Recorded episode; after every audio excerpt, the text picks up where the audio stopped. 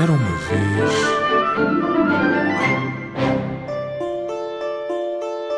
Num país distante viviam três homens sábios que estudavam as estrelas e o céu.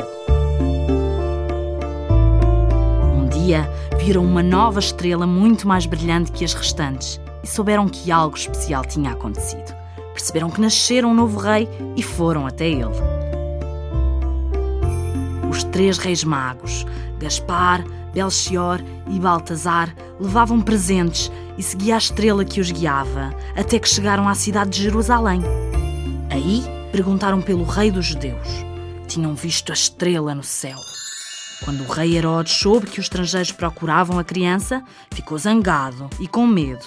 Os romanos tinham-no feito rei a ele e agora diziam-lhe que outro rei, mais poderoso, tinha nascido.